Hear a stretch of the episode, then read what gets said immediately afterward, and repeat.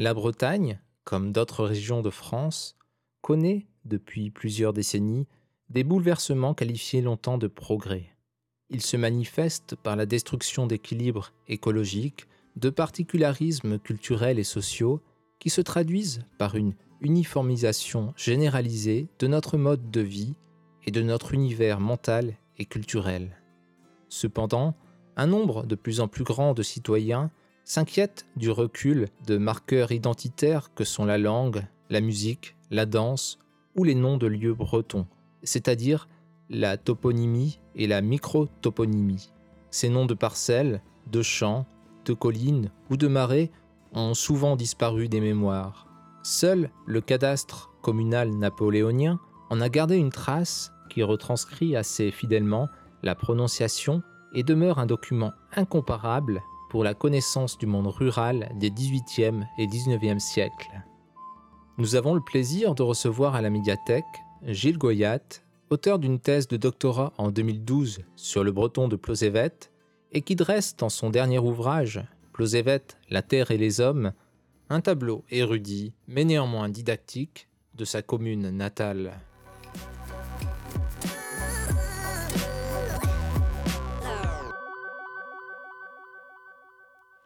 Bon après-midi à tous, merci d'être venus. Je vais donc vous présenter quelques aspects du travail que j'ai réalisé sur le cadastre napoléonien de Plosévet. Euh, le cadastre n'est pas du tout prévu pour être un recueil de noms de parcelles, de, micro-toponymes comme on dit. Il a été prévu dans un seul but, c'était d'évaluer le revenu des propriétaires terriens de manière à calculer l'impôt qu'ils devaient payer chaque année sans qu'il y ait trop de contestation. C'était ça le but premier du cadastre napoléonien. Euh, mais il se trouve qu'indirectement, toutes les parcelles qui sont mentionnées ont un nom et que donc euh, ce sont ces noms-là que j'ai étudiés, classés, essayé de comprendre, euh, d'expliquer dans la mesure du possible. Euh, dans la première partie, je vais parler du cadastre napoléonien de Plosévet. Dans la seconde, euh, un tableau général de la commune de Plosévet en 1828. Dans la troisième, je vais parler des terres cultivées, qui, avaient, qui, qui se subdivisaient en deux catégories, les champs clôturés et les champs ouverts, qu'on appelle en anglais les open fields, et à Plosévet, on les appelait des méget, mais dans le, plus dans le sud du pays bigoudin, on employait le mot méjou, et c'est le mot méjou que les géographes ont retenu. Hein. Les, géographes tant bretons que français utilisent le, terme de méjou. Et méjet, il est connu à Plosévet, mais dans les communes environnantes, mais pas des géographes. Ils n'ont pas retenu ce nom-là. Dans la quatrième partie, je parlerai des communs de village, c'est-à-dire qu'il y avait des parcelles qui n'avaient pas de propriétaire individuel, mais qui appartenaient en commun à la commune et qui étaient exploitées par, euh, non pas par l'ensemble de la commune, mais par les habitants d'un village ou de quelques villages des alentours. Hein. C'est ce qui était appelé des boutines dans le sud du pays bigoudin, mais ce nom-là n'était pas connu ici. On, on disait comal ou quelque chose comme ça. Et dans la cinquième et dernière partie, je vous parlerai des appellations qui témoignent d'une réalité qui n'existait déjà plus en 1828. Le nom existait, mais le nom ne correspondait plus à la réalité d'alors. Ça faisait référence à des situations plus anciennes. Alors, je vais vous expliquer ça. Alors donc, première partie, le cadastre napoléonien de Plosévet comme tous les cadastres napoléoniens de France et de Navarre d'ailleurs, ce n'est pas une originalité du tout, comporte trois parties, trois parties distinctes, trois volumes distincts. la première partie, c'est un plan cadastral qui, pour Plosévet, comporte 14 plans, plus le tableau d'assemblage qui donne une vue d'ensemble de la commune, et donc ces 14 plans-là recouvrent la totalité du, du comment dirais-je, du territoire communal et qui est divisé en six sections. Il y en a un exemplaire à la mairie de Plosévet, dans les archives, et il y en a un autre qui est aux archives départementales de Quimper. Donc il n'y a que deux exemplaires de ce plan communal-là. Maintenant, celui qui est aux archives départementales est consultable par Internet. Celui de la mairie de Plosévet, on peut aller le consulter à la mairie en demandant rendez-vous, je suppose. Donc ça, c'est la, première partie du cadastre. La deuxième partie, c'est ce qu'on appelle un état de section. C'est un gros, un gros volume qui est, qui est, qui est lourd, hein, enfin qui comporte toutes les, les, parcelles classées dans l'ordre des sections et puis après de la première à la dernière évidemment, et également tous les, bâtiments qui pouvaient exister à l'époque de la euh, confection du cadastre. Et enfin, troisième partie, c'est ce qu'on appelle la matrice cadastrale, c'est un autre troisième gros volume qui mentionne les noms des propriétaires des terres et des exploitants avec toutes les mises à jour nécessaires. Parce que comme vous vous en doutez, on a beau être propriétaire foncier, on n'en est pas moins mortel. Et au décès, eh bien, il faut euh, indiquer qui, qui hérite des parcelles de façon à savoir à qui demander de payer l'impôt foncier. Hein. Donc, c'est sur la matrice cadastrale que se font les mises à jour des noms des propriétaires et des exploitants. Euh, l'état de section, qui est donc la deuxième partie, n'a pas été touché pratiquement depuis 1828, alors qu'au contraire, la, matrice, elle est remise à jour à chaque fois qu'il le faut. Alors, le cadastre de Plosévet a été réalisé sous la direction d'un géomètre de première classe qui s'appelait Pierre-Marie Touzé, qui était normand, originaire du département de la Manche.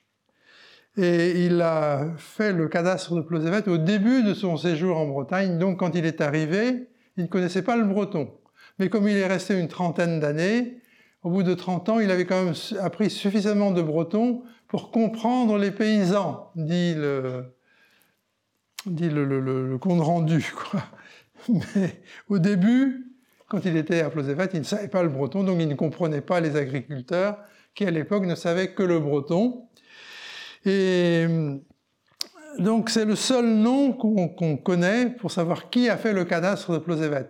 Il n'a pas été seul, loin de là, il était, c'était lui le responsable. Il avait une équipe à sa disposition des aides géomètres, des arpenteurs, et il y avait forcément aussi des gens qui connaissaient le breton, et ce sont ces gens-là qui ont pris le soin de noter les noms de parcelles, puis de les recopier. Mais comme les documents préparatoires n'ont pas été conservés, ils ont, ils ont été conservés un certain temps, mais à un moment donné, il y avait sans doute plus de place aux archives pour conserver tout ça. Ils ont décidé de ne conserver que les trois grosses parties dont je vous ai parlé, euh, le plan cadastral, l'état de section et la matrice cadastrale. Les documents euh, préparatoires ont été détruits, pour tous, c'est pas uniquement pour Closevet, hein, c'est pour tous les cadastres du Finistère, et donc on ne sait pas qui s'est chargé de la notation des noms de parcelles bretons, mais c'était forcément quelqu'un qui connaissait le breton, car comme on va le voir, la, notation a été faite de façon sérieuse et correcte. Il y a quelques erreurs, mais globalement, c'est quand même un bon travail. Alors, ce cadastre qui a été achevé en septembre 1828 est resté en service jusqu'à fin décembre 1953. C'est-à-dire qu'il a été en service pendant 125 ans. Euh, le 1er janvier 1954, il a été remplacé par un deuxième cadastre qui, lui, au contraire, n'est resté en service qu'une dizaine d'années, puisque au milieu des années 65, comme vous le savez, a été fait le remembrement des terres agricoles. Et quand ce remembrement-là a été fait, il a fallu faire un troisième cadastre qui est toujours en, service actuellement. Il a été informatisé, mais le travail de base, c'est celui du, troisième cadastre. Donc le cadastre napoléonien, dont je vais vous parler, a été vraiment euh, utilisé pendant très longtemps, hein, plus d'un siècle. Et il y a eu quelques menus ajustements, mais on peut dire que globalement, c'est resté stable pendant 125 ans.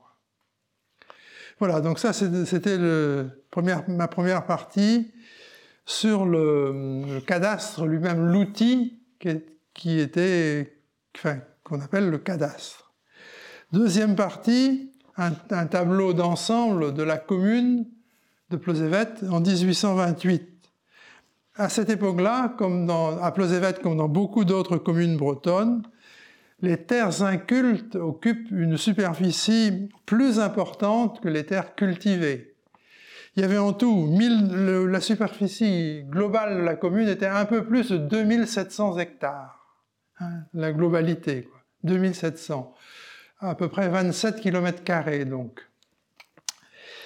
Euh, sur ces 2700 hectares, là, il y avait 1200 hectares de terres incultes contre seulement 1000 hectares de terres cultivées. Hein.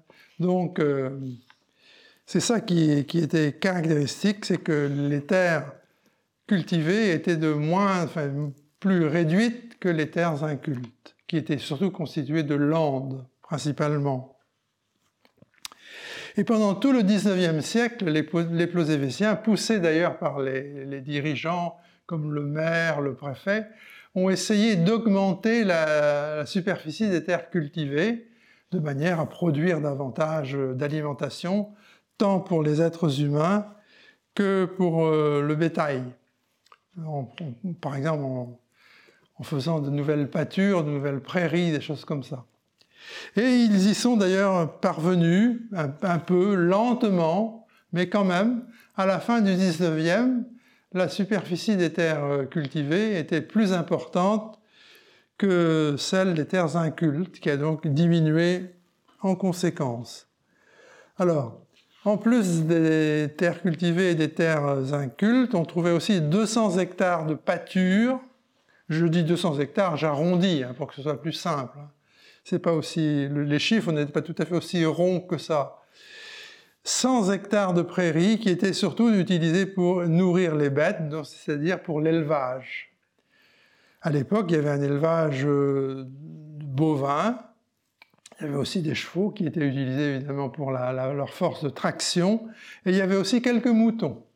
Hein, il y a eu des moutons à Plosévet jusqu'au début du XXe siècle. Il y avait en revanche très peu de bois il n'y avait que 30 hectares d'espace boisé. C'est peu, 30 hectares sur 2700. Mais l'étude des noms de parcelles nous permet de penser qu'il y en avait eu bien davantage à une époque plus ancienne et que ces parcelles-là ont été déboisées pour être mises en culture.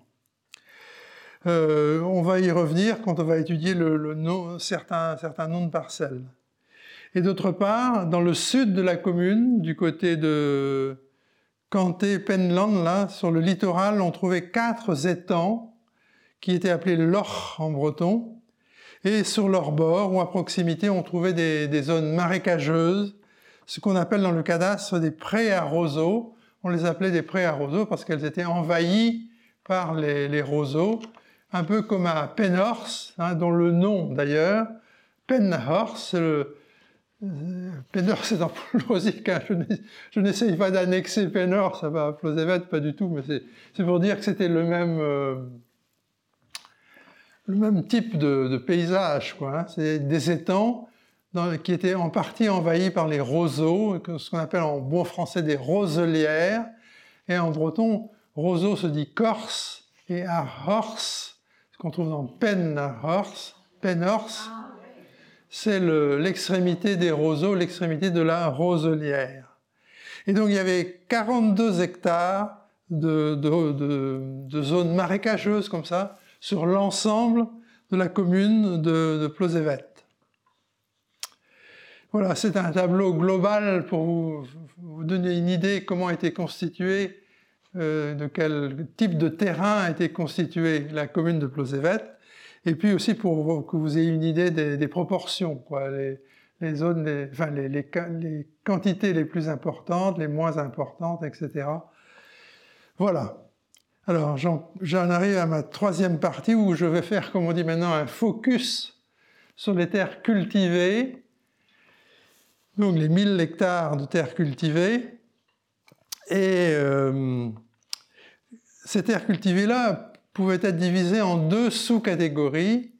les, parcelles clôturées, qui étaient donc les parcelles qui étaient entourées de talus, hein, qui étaient les plus, les plus importantes, mais il y avait une partie importante aussi qui était constituée de parcelles ouvertes, de open fields, c'est le terme qu'utilisent les géographes euh, au niveau mondial, puisque les termes anglais sont utilisés dans le monde entier, comme vous le savez.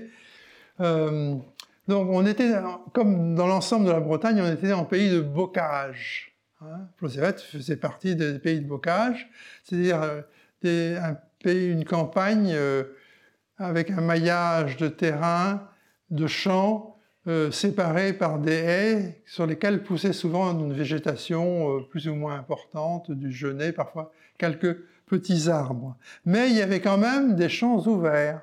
Hein, et ça, on, oublie souvent de le dire, et euh, c'était caractéristique parce que la superficie, il y avait plus de la moitié de champs clôturés, mais il y avait entre un tiers et une moitié de champs ouverts. Donc c'était loin d'être négligeable, d'autant plus que c'était de bonnes terres.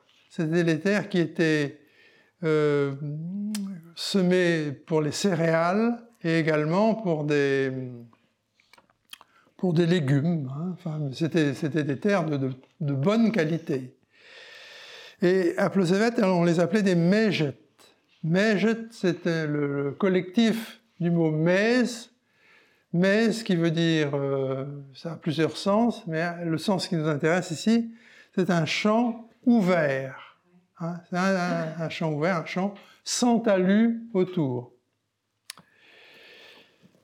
Euh, presque tous les villages de Plosevet possédaient un mège. Certains en avaient deux, mège bien, un mège bras. Euh, mais les mèges sont plus importants dans le sud de la commune et sur le littoral, dans la partie nord de la commune, du côté au-delà, au nord de la route de Quimper, entre la route de Quimper et la limite de Mahalon, il y avait moins de mèges que dans la partie sud. D'ailleurs, ces mèches-là été également appelés par un autre nom, qui est le mot triste. Triste est un synonyme de mèche, ça désigne un grand champ divisé en plusieurs parcelles euh, qui n'était pas euh, clôturé. Alors, l'état de section du, cadastre ne connaît pas les mègettes. Pourquoi? Parce que les mègettes, c'est un ensemble de parcelles. Or, l'état de section, lui, ne connaît que des, parcelles. Ce qui, fait que toutes les, parcelles du Méget sont mentionnées dans l'état de section du cadastre. Elles ont un numéro, elles ont un nom, elles ont un propriétaire, un exploitant. La, qualité de la terre est également mentionnée, puisque évidemment, toutes les terres n'ont pas la même qualité. Et plus la qualité est bonne, plus l'impôt demandé est élevé comme vous pouvez vous l'imaginer. Donc, dans l'état de section, on ne voit pas mention des, des Par contre, sur le plan cadastral, on le voit bien, parce que les parcelles qui sont, euh, qui sont entourées de talus sont entourées de traits noirs sur le plan. Tandis que celles qui, qui, sont, qui ne sont pas entourées de talus, dont les limites sont uniquement marquées par des bornes, eh bien là, les traits sont bleus. Ce qui fait qu'en regardant le plan cadastral, on voit bien apparaître euh, les mégettes. J'ai oublié de dire que le nom le plus, enfin je l'ai dit tout à l'heure en introduction, mais je le, répète, le nom le plus courant pour les géographes, c'est pas Mégette, c'est Méjou, qui est le nom utilisé dans le sud du pays bigoudin. Euh, alors, chaque, chaque est donc divisé en un certain nombre de parcelles. Il y en a quelques-uns, cependant, qui sont en une seule parcelle. Par exemple, le mèche de Kérien ne comporte une seule parcelle, mais pourtant il est assez, assez vaste. Les, les pardon, les plus, les plus vastes peuvent comporter jusqu'à 120, 150 parcelles, chacune d'entre elles ayant un nom. Alors, quels sont les noms les plus courants que l'on trouve comme euh, noms de parcelles de Méchette Ils sont au nombre de trois. Le plus courant, c'est bar, arbar, qui veut dire une parcelle. Alors, on précise Arbarvien, Arbarvras, la petite parcelle, la grande parcelle, Arbarir, la longue parcelle, Arbarver, la, la parcelle courte. Enfin, il y a toute une, une série de, noms, qui, enfin, d'adjectifs qui précisent le mot par ou bar. Et euh, le deuxième nom qu'on trouve, c'est le mot héros. Le mot héros qui veut dire sillon. Euh, en héros, alors on trouve souvent en en. Euh, on trouve euh, tous les, nombres de différents nombres de, de sillons, depuis en, en duero jusqu'à huezegero, fezegero, les 16 sillons. On trouve tous les nombres entre 2 et, et 16, mais il n'y a pas plus que 16. Alors il faut savoir que par et bar représentaient aussi une mesure agraire de superficie pendant l'Ancien Régime. C'est-à-dire que ça désignait une certaine surface de terrain, mais euh, tout le monde, n'est pas. C'est-à-dire que la valeur de la parcelle du par et la valeur du, de l'aéro variaient d'une commune à l'autre ou d'un coin à l'autre. Hein. Parce que de toute façon, quand le cadastre a été fait, c'était déjà le système métrique qui était en, usage et qu'il ne connaissait que les hectares, les arts, les centiares aussi bien sûr.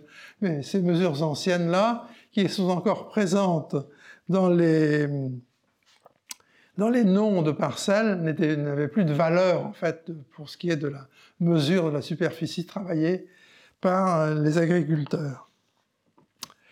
Voilà ce que je pensais vous dire donc sur les Mejet. Quatrième partie, je vais vous parler un peu des communs de village.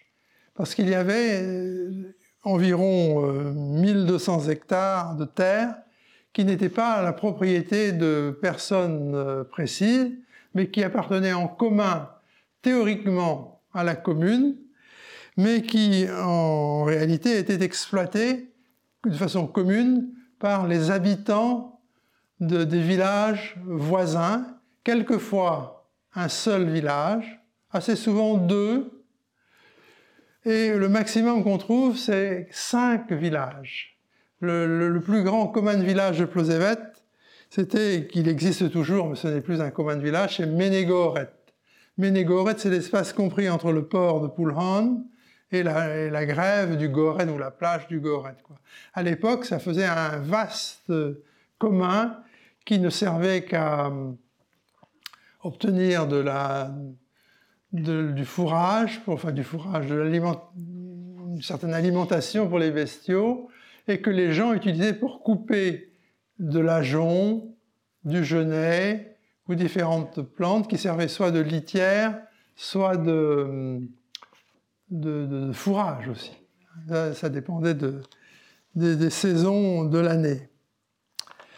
Alors, parmi les communs de village, il y, avait deux sous-catégories aussi, deux, sortes. Il y avait ce qu'on appelait des, des placitres, qu'on appelait en breton lecker. Hein, en général, c'est un, petit terrain qui appartenait, qui était utilisée par tous les habitants du village, ce n'était pas une propriété privée.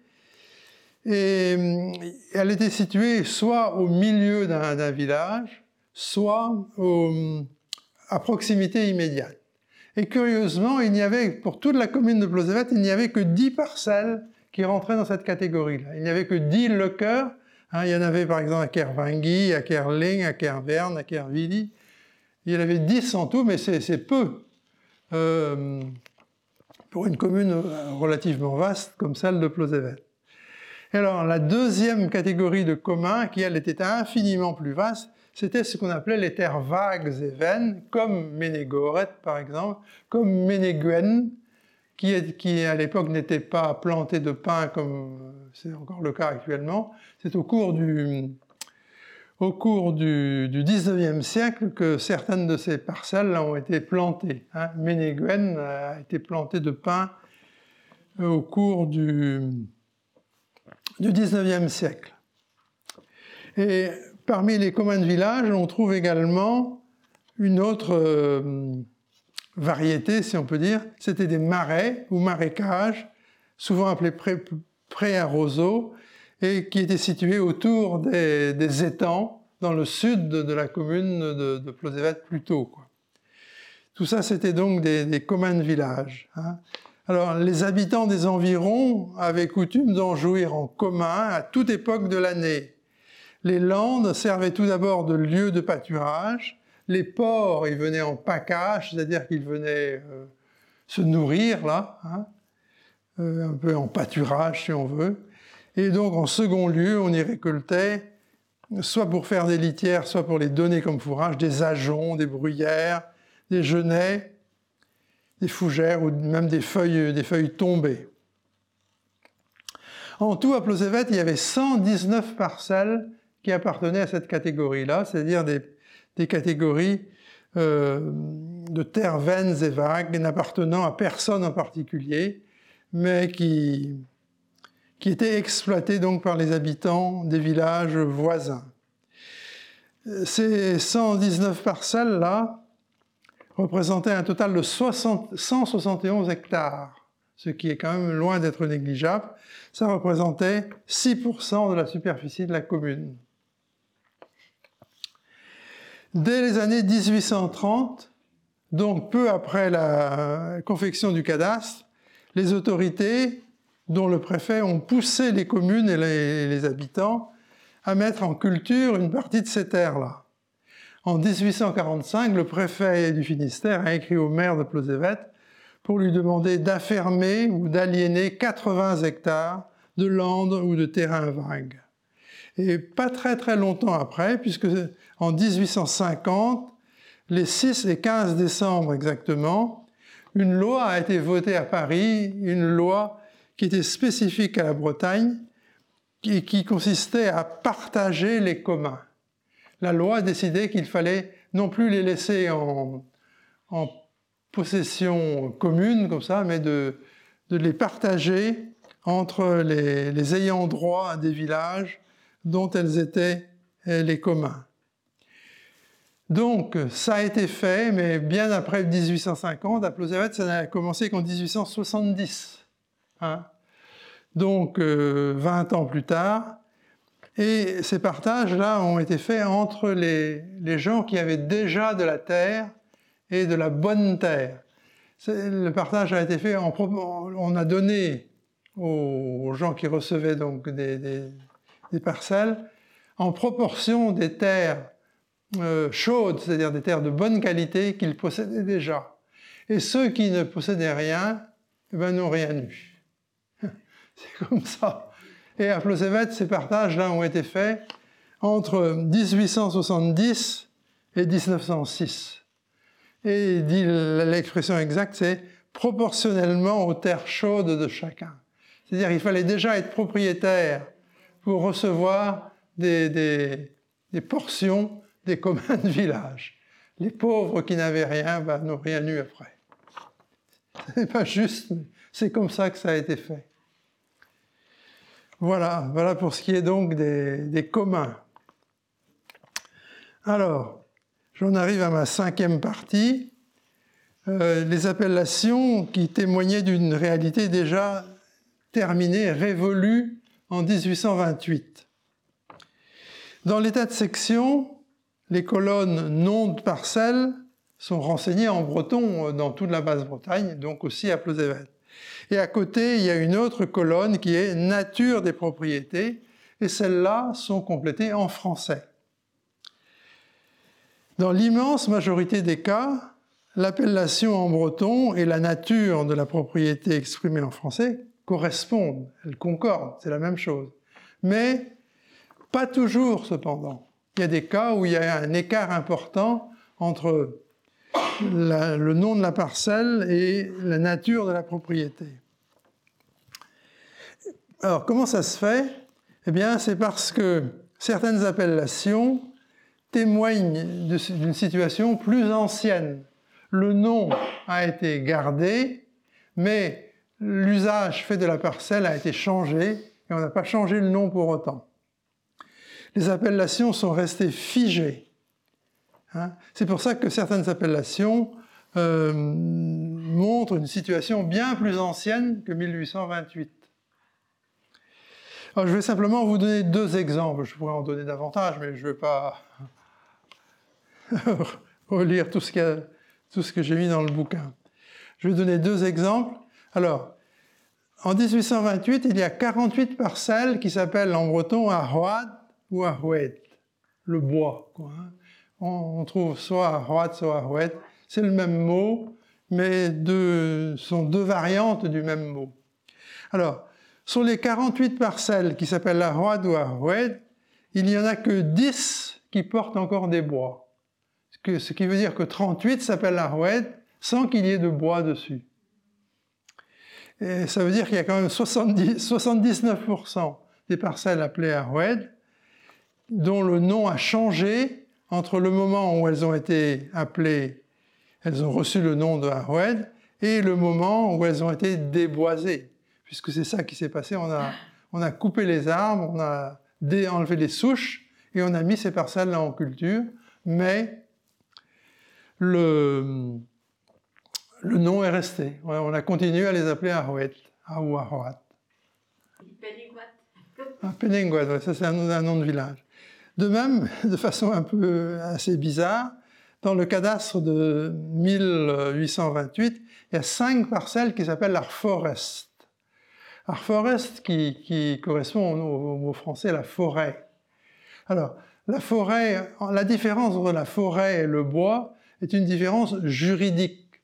C'est-à-dire qu'à l'origine, la forêt était une forêt, était un bois réservé aux nobles.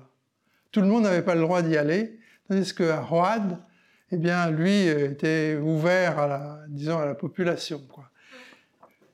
Hein, ah, la, forêt, c'était une forêt, enfin un bois réservé avec interdiction d'y aller. Ça, c'était à l'origine. Hein. Après, le sens du mot a évolué. Hein. Mais en tous les cas, il y a encore cinq parcelles dans 1828 qui s'appellent Arforest et aucune ne porte plus de bois.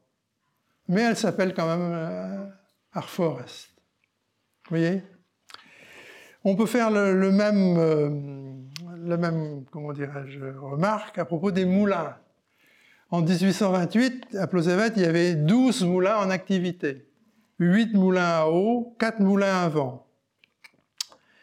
Ils sont tous nommés en breton Arveil, Arveil, Arveilhail, Arveilzour, hein, Meliouhail, Melioudour pour les moulins à vent, moulins à eau. Mais en plus, on trouve mention de six autres moulins, quatre à vent et deux à eau, qui n'existaient plus en 1828, mais dont on trouve trace dans les noms de parcelles de leur existence antérieure. Les noms étaient toujours utilisés, on disait toujours Pargarveil, mais il n'y avait plus de moulin. Le moulin avait existé, était tombé en ruine et avait été euh, démoli probablement, mais le nom était resté. Donc ainsi, on peut trouver mention de moulins plus anciens que ceux qui étaient en, usage encore en 1828. On peut, faire la, même remarque encore pour les colombiers. Hein. En 1828, il y a un colombier, en breton ça se dit Kouldri à Huldri.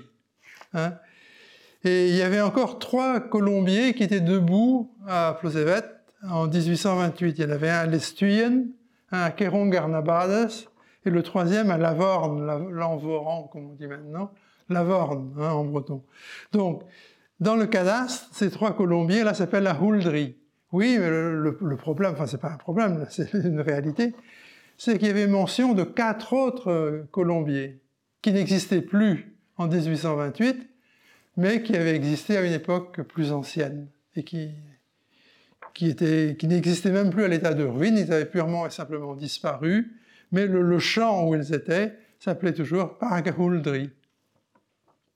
Mais c'était des Colombiens indépendants ou ils étaient reliés à un moulin euh, Surtout reliés à un manoir, Enfin, ou du moins une demeure riche parce que tout le monde n'avait pas le droit de, construire un colombier.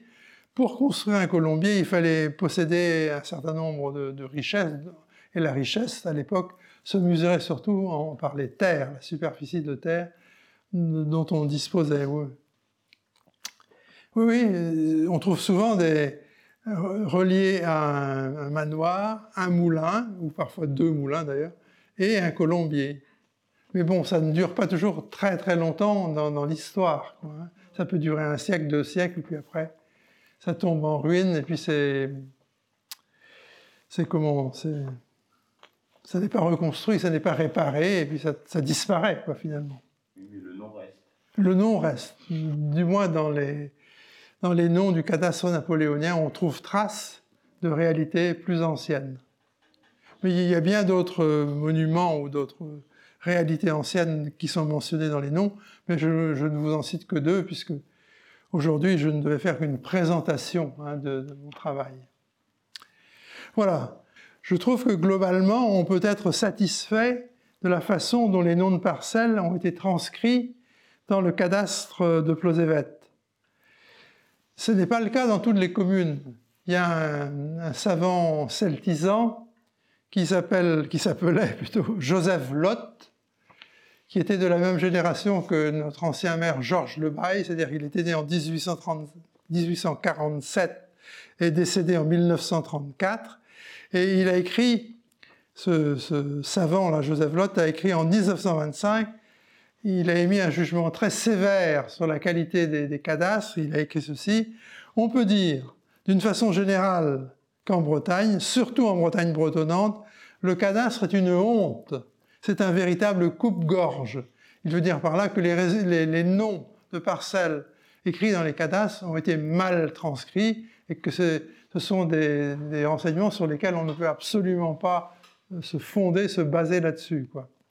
Eh bien, je suis désolé de dire que le jugement de Joseph Lott ne vaut pas pour Plosévet, bien qu'il y ait quelques petites erreurs euh, faciles à corriger, enfin plus ou moins faciles, pas toujours évidentes non plus.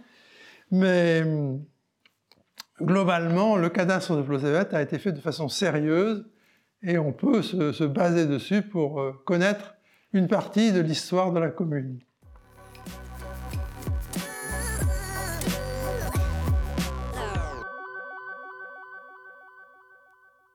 Un grand merci à Gilles Goyat qui nous présentait son ouvrage Plosévet, la terre et les hommes, disponible aux éditions Skolvreis.